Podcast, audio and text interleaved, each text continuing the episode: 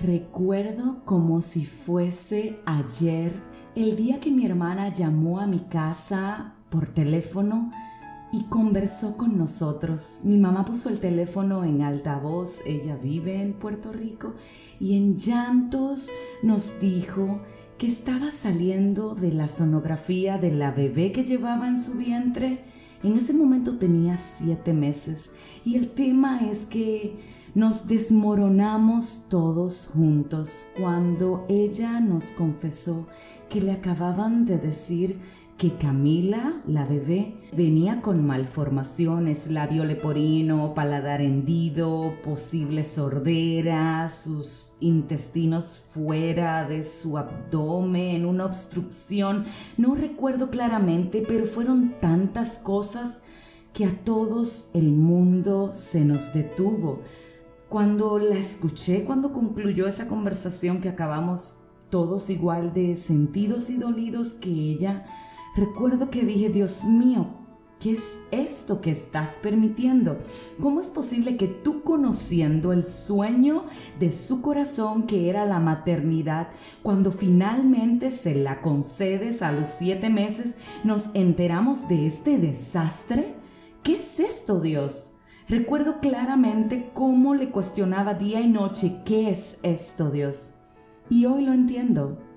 En estos días celebramos el cumpleaños número 8 de Camila y sí, nació con labio leporino, sí nació con paladar hendido, pero es la bendición viva de nuestra familia y el testimonio concreto de que Dios sí hace milagros, porque con mis ojos yo lo he visto.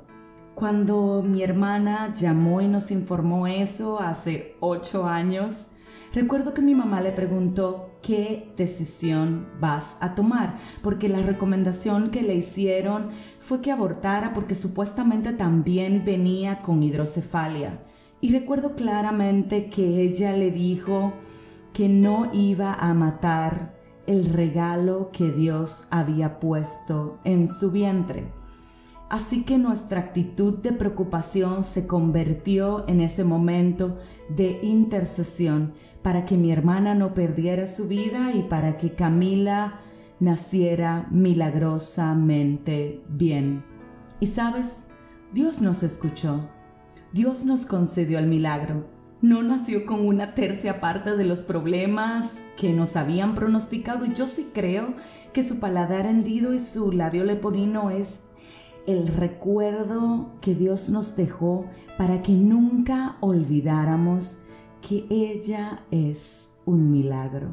Hoy quiero decirte que desconozco el pronóstico que te hayan dicho, pero yo conozco a un Dios que hace milagros, a un Dios que le oras con fe y le presta oído a tu intención, a un Dios que aunque le pelees en los años venideros, te demuestra por qué permitió que eso sucediera de esa forma. Yo conozco a un Dios que ahora me permite darte este testimonio, porque si hace ocho años no hubiésemos vivido esa situación, hoy no pudiéramos darle el testimonio a terceros ni alentarles a creer que si Él lo hizo por nosotros y nos concedió el milagro a través de esa bebé, también lo puede hacer por ti. Dios hace milagros todos los días. Algunos los vemos más pequeñitos y otros son inmensos como este que te comparto hoy.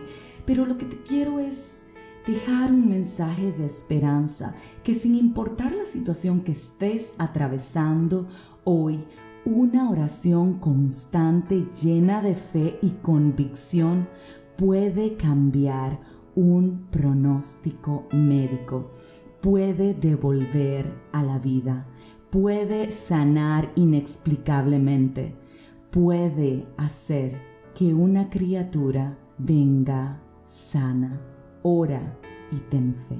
Si este mensaje edificó tu vida, compártelo, suscríbete, pero lo más importante, te espero mañana con una nueva dosis de fe.